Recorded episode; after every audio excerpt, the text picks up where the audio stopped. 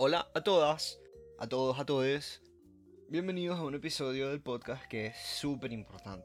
Ey, no quiere decir que los más episodios no sean importantes, pero este es muy importante porque vamos a hablar del Día del Orgullo LGBT. ¿Cuál es la historia detrás de este día? ¿Por qué es importante celebrarlo?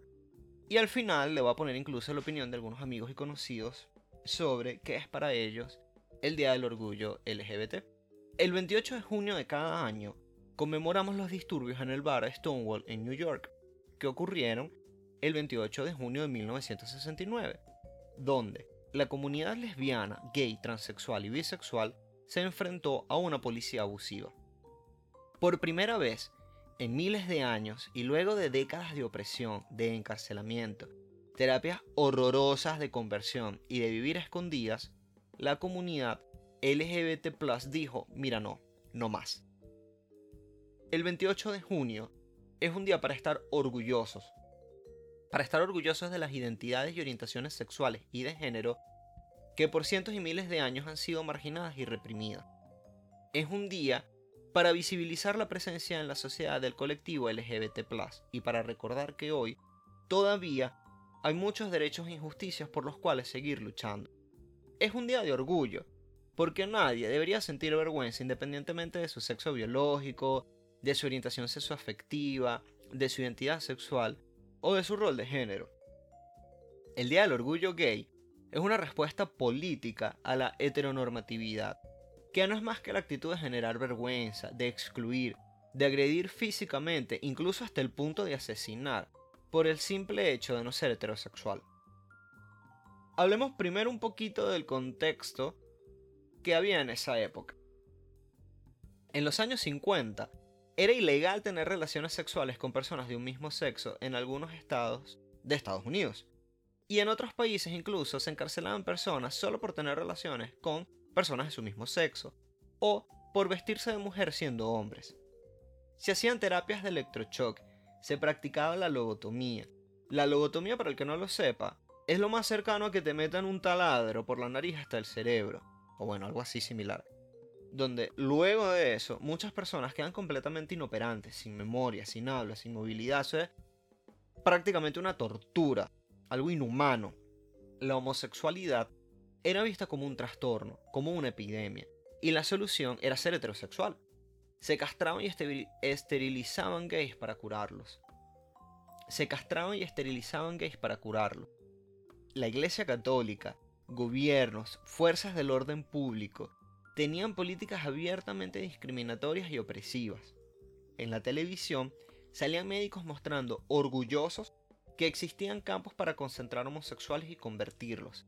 Algo que sabemos que es imposible y es súper absurdo porque tú no te haces gay, tú naces gay, tú no te haces heterosexual, tú naces heterosexual. Hablemos del bar. El bar Stonewall era uno de los pocos bares gays de New York donde la comunidad LGBT, que de paso era negra e inmigrante en su mayoría, podía reunirse.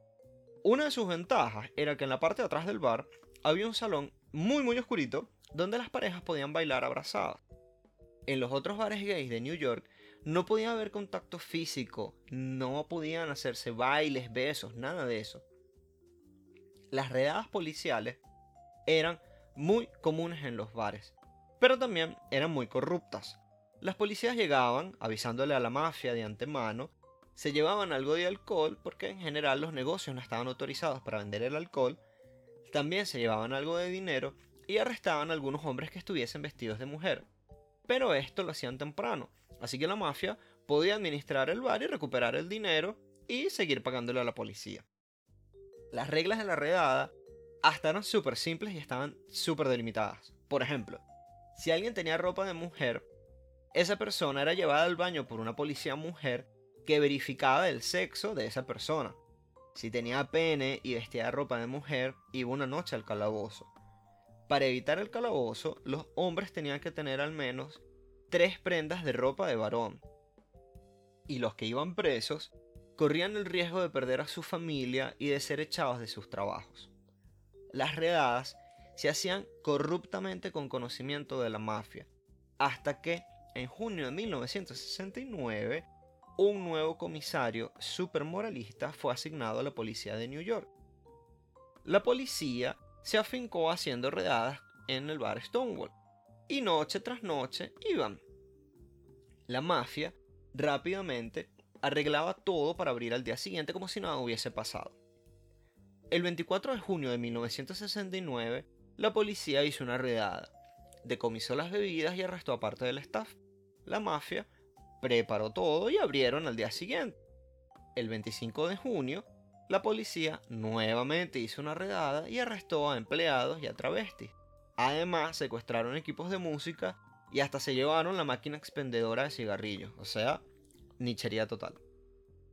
El viernes 28 de 1969, la policía hizo otra redada, pero este día cambiaría la historia para siempre.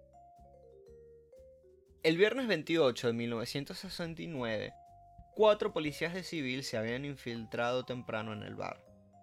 Luego, dos uniformados entraron al bar iniciando la redada, gritando y poniendo a todos contra la pared.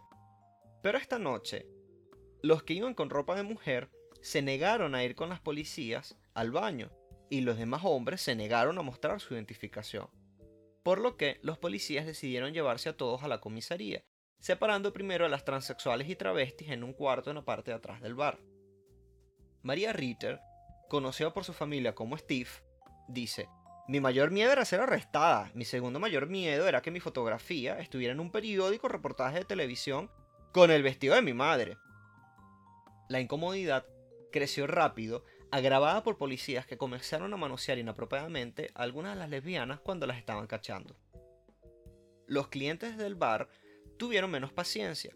Quizás en parte porque los policías se habían infiltrado de civil y burlaron su confianza, por lo frecuente y agresivo de las nuevas redadas policiales, y bueno, y por supuesto por todos los años de histórica opresión.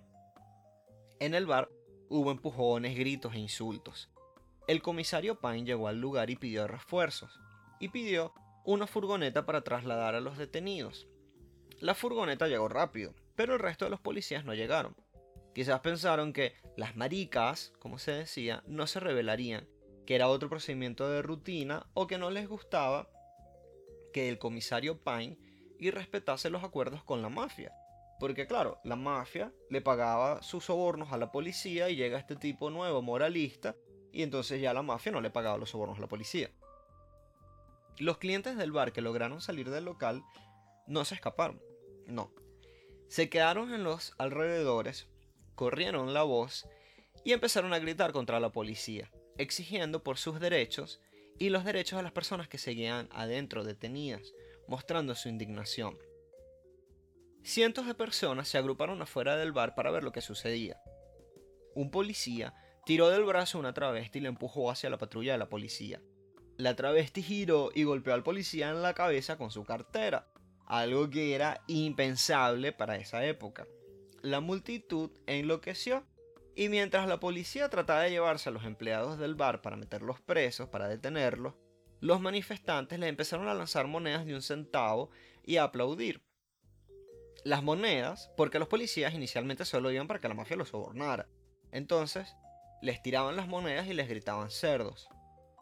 Una lesbiana que estaba vestida de hombre peleó y se resistió contra la policía durante casi 10 minutos, impidiendo que la arrestaran.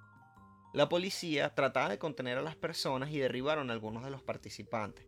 Pero esto solo molestó aún más a la multitud de gente, envalentonada al ver cómo una lesbiana se resistía.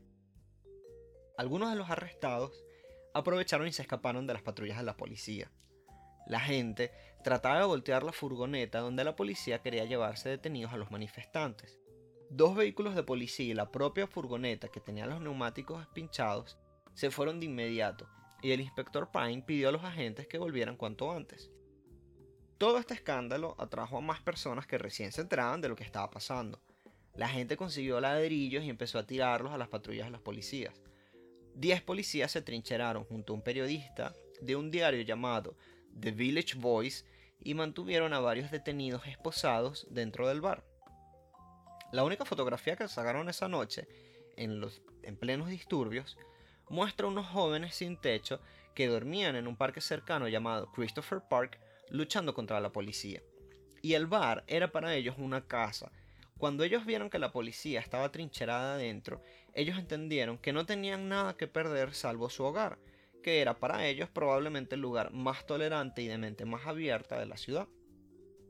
Las personas arrojaron contra el edificio contenedores de basura, la basura, botellas, piedras y ladrillos y rompieron las ventanas del edificio.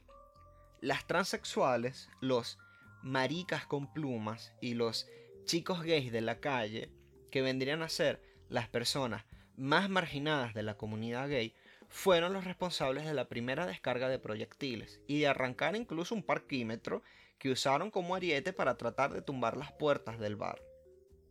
Silvia Rivera, una mujer transexual que posteriormente sería una activista LGBT muy famosa, estuvo dentro del bar Stonewall durante la redada vestida de mujer y ella afirma, nos habéis tratado como mierda todos estos años, ¿no? Ahora nos toca a nosotros. Fue uno de los momentos más grandes de mi vida. Los manifestantes prendieron fuego a la basura y la tiraron por las ventanas rotas, mientras la policía usaba una manguera contra los incendios y contra la multitud. Pero como la manguera no tenía presión, no servía para dispersar a la gente y solamente la terminó animando.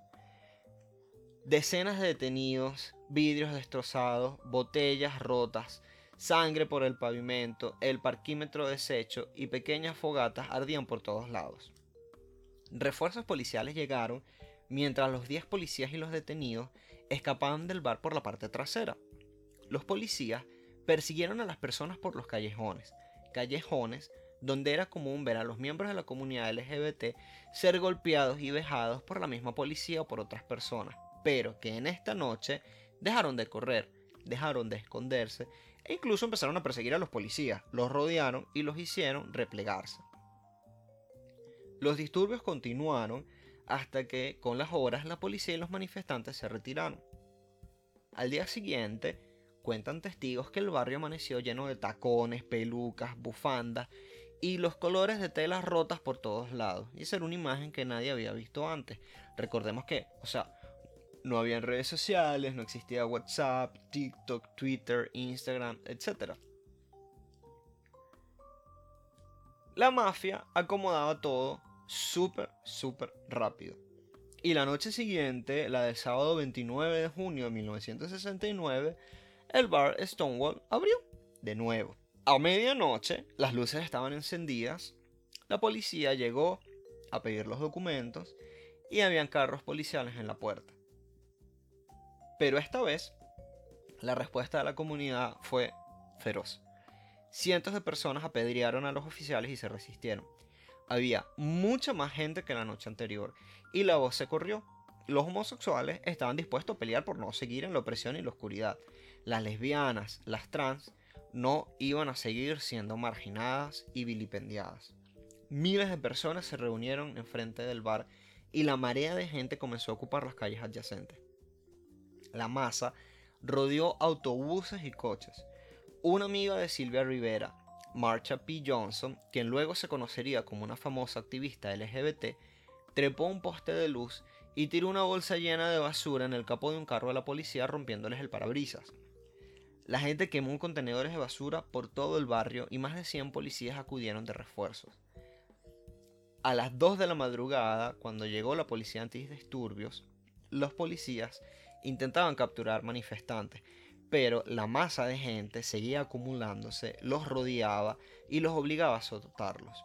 Hubo una batalla callejera donde la policía corría por callejones y luego se veía emboscada por las personas y estaban en un toma y dame hasta aproximadamente las 4 de la madrugada. Ese domingo continuaron las protestas a que fueron un poquito menos agitadas. Sin embargo, tres días después, el miércoles por la noche, unos grafitis afuera del bar anunciaban que todo había cambiado. Gay Power, decía un graffiti. Y ese miércoles, el diario The Village Voice reportó los disturbios diciendo que fue por culpa de unos afeminados, de unas locas domingueras. Eso lo que provocó es que una masa de gente marchase de nuevo por la Christopher Street amenazando con quemar las oficinas del diario. Bueno, de nuevo Hubo una enorme batalla callejera con cientos de heridos entre manifestantes y policías, saqueos en las tiendas locales, arrestos y contenedores quemados por todo el barrio. Un testigo lo recuerda como, se ha corrido la voz. Christopher Street será liberada y los maricas se han hartado de la opresión.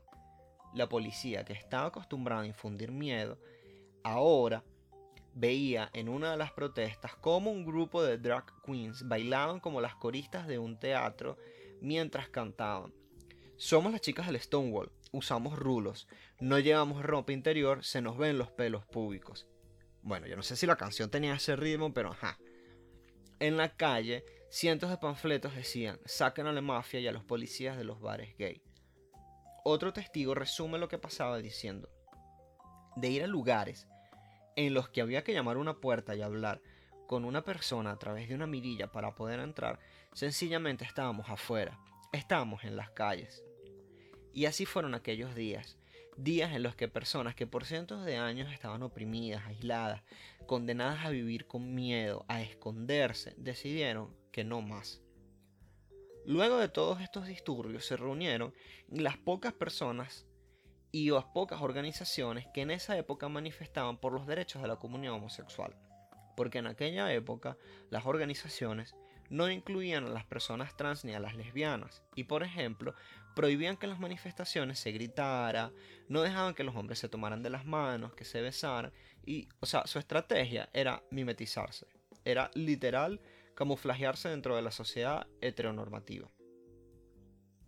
Un dirigente dijo, hagamos una manifestación amistosa y dulce con la luz de las velas. Y una persona le gritó, dulce, una mierda. Ese es el papel que la sociedad está obligando a desempeñar a estas reinas. También se creó un movimiento llamado el Gay Liberation Front, siendo la primera organización que incluía la palabra gay en su nombre y cuyo primer panfleto decía, ¿tú crees que los homosexuales están amotinados? Puedes apostar tu lindo culo a que lo estamos. Y esto es súper interesante porque había tanto miedo que las propias organizaciones, que eran muy pocas, que luchaban por los derechos de los homosexuales, ni siquiera incluían en el título de sus organizaciones la palabra gay del miedo que tenían. Se reunían clandestinamente, no hacían publicidad a lo que ellos estaban haciendo. En una reunión se preguntó a la comunidad por posibles acciones de lucha y una vecina dijo, hagamos una marcha y todos gritaron apoyando. Y así, el 28 de junio de 1970, a un año de los disturbios de Stonewall, tuvieron las primeras marchas del orgullo gay en las ciudades de New York y Los Ángeles. Desde entonces, cada año fueron replicándose las marchas en más ciudades y en más países. Se crearon cientos de organizaciones que buscaban y buscan la igualdad de derechos, el respeto, la inclusión de lesbianas, gays, bisexuales y transexuales en la sociedad. Hoy, en las marchas de España, por ejemplo, celebran más de un millón de personas. En Brasil celebran más de 3 millones de personas. Un historiador llamado Nicolás Etzel dijo, Stonewall se ha comparado con muchos actos de protesta, pero la comparación más acertada es cuando Rosa Parks se negó a sentarse en un asiento para negros del autobús de Montgomery, Alabama, en diciembre de 1955, lo que originó el movimiento pro derechos civiles moderno. Meses después de Stonewall, surgieron grupos radicales de liberación gay y revistas en numerosas ciudades y campos universitarios de América y después en el norte de Europa. Y yo coincido, porque así como la comunidad afroamericana se organizó para decir basta, la comunidad LGBT también. Y hoy, en pleno 2021, cuando en Hungría se aprueban leyes antihomosexuales, cuando en América Latina el matrimonio igualitario es casi inexistente y ni hablar de la adopción homoparental, cuando en varios países sigue siendo un delito ser homosexual, hay que seguir en pie de lucha, visibilizando que la comunidad existe, y existe tanto como existe la desigualdad, la discriminación, la exclusión, la inequidad y la violencia contra el colectivo LGBT. Si llegaste hasta acá, te agradezco muchísimo, muchísimo y vamos a escuchar lo que algunas personas que conozco dicen sobre qué es para ellos el Día del Orgullo LGBT. Hola Manu, feliz Friday para ti, Para mí este día es un día para recordar todavía que existen muchas luchas que hay que mantener, eh, un día en donde tenemos que sentirnos con más amor incondicional para todos dentro y fuera de la comunidad y en donde no hay que desmayar para poder continuar con las luchas, en donde cada uno de nosotros puede expresarse de la manera que quiere. Te mando un abrazo fuerte, mano. El Día del Orgullo me parece súper importante que lo celebremos todos por todas aquellas personas que aún no se aceptan y que aprendan a aceptarse, que somos seres humanos y que somos parte de esta humanidad. Por eso y todos los días hay que celebrar lo orgulloso de que estamos como seres humanos y como personas. Para mí, el Día del Orgullo es sumamente importante puesto que representa una celebración por nuestros derechos, los cuales han sido subestimados y callados por muchísimo tiempo, pero no más. Siempre griten duro y fuerte lo orgullosos de ser quienes son y jamás, pero jamás duden de lo que valen y lo mucho que el mundo los necesita. Feliz Día del Orgullo.